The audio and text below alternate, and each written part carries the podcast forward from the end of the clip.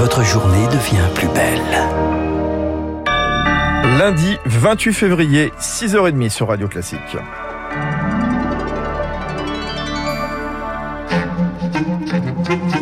La matinale de Radio Classique avec Fabrice Lundy.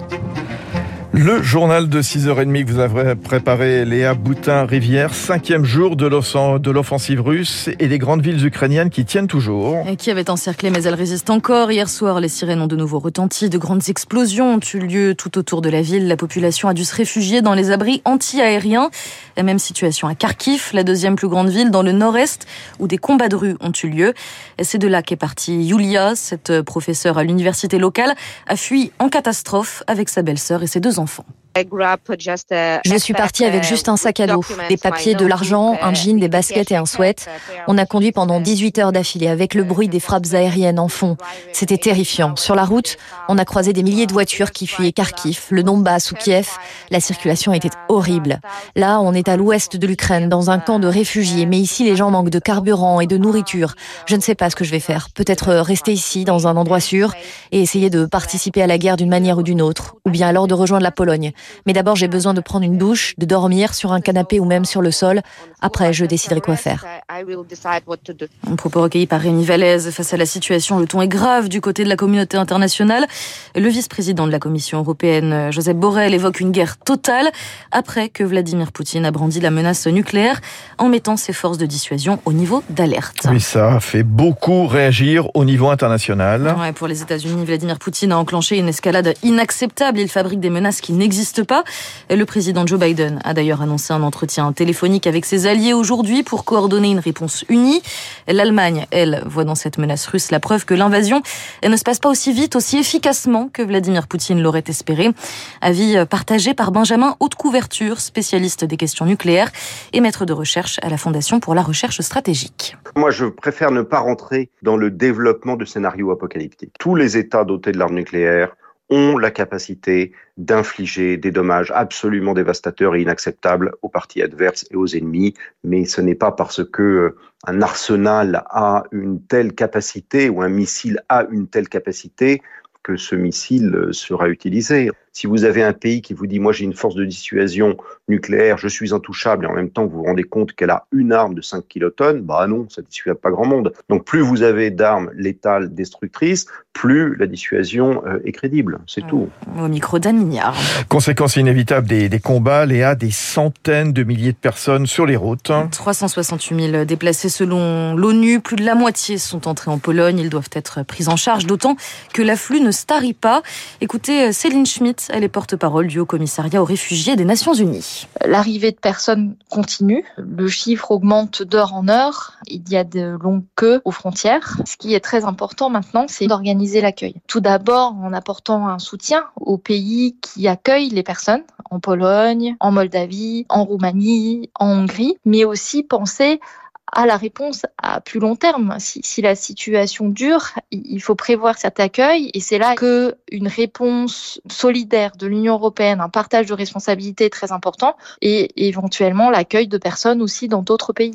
Céline Schmitt répondait à Azaïs Perronin et la France compte justement proposer aujourd'hui devant le Conseil de sécurité de l'ONU une résolution sur l'aide humanitaire à apporter. Hier déjà, les ministres de l'Intérieur de l'UE se sont réunis à Bruxelles pour évoquer cette crise humanitaire en devenir. L'ONU parle à terme de plus de 7 millions de déplacés internes. Alors il y a une autre conséquence de cette crise ukrainienne, c'est la forte mobilisation de l'Europe. Oui, un tournant historique pour reprendre les mots de la commissaire européenne Ursula von der Leyen.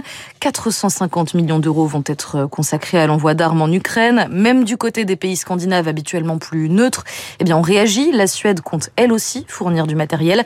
Un sursaut européen de, de solidarité donc, mais aussi de peur et d'anticipation Benjamin Haddad est chercheur et directeur Europe du think tank Atlantic Council. C'est un électrochoc, une mobilisation vraiment euh, euh, sans précédent qui était inimaginable il y a quelques jours. Poutine, d'une certaine façon, est en train de réveiller les Européens d'une certaine torpeur. C'est à la fois un réveil de solidarité avec les Ukrainiens, mais aussi la peur. Naturellement, on comprend que c'est un test. En fait, on ferme une parenthèse qui, pour beaucoup de pays européens, a commencé en 1989, où on n'était plus capable de penser euh, la puissance, la guerre, le rapport de force. Et on voit qu'en quelques jours, il y a plus qui a été fait pour l'Europe de la défense, pour l'unité de l'OTAN qu'en 30 ans, on vit une accélération de l'histoire en Europe. Une mobilisation enfin avec les sanctions. L'UE a fermé son espace aérien aux avions russes, tout comme le Royaume-Uni, l'Islande ou encore le Canada.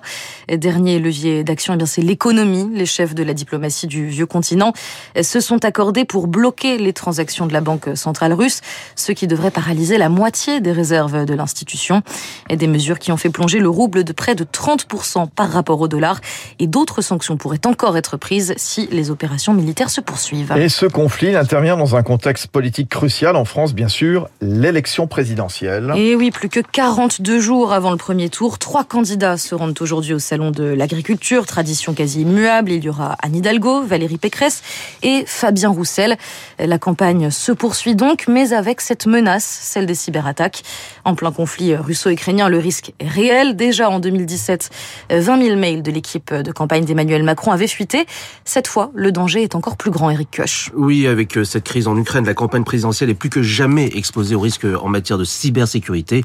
Nicolas Pagian, spécialiste en sécurité informatique à Trend Micro la période électorale est une période d'exposition particulière au risque numérique, une période privilégiée pour euh, être la cible de cyberattaques à distance. Cela peut se traduire par la propagation de fausses informations sur les réseaux sociaux, comme lors de la dernière présidentielle américaine, ou plus classique, des vols de données des candidats, une menace qui pourrait s'accroître en cause le soutien de Paris à Kiev dans les tensions qu'il oppose à Moscou. Jérôme Billois, spécialiste en sécurité informatique à Wavestone.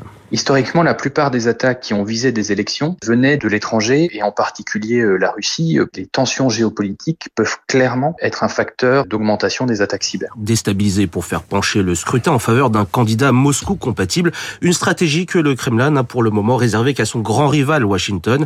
Mais en cas d'attaque, forcé de constater que les partis français auront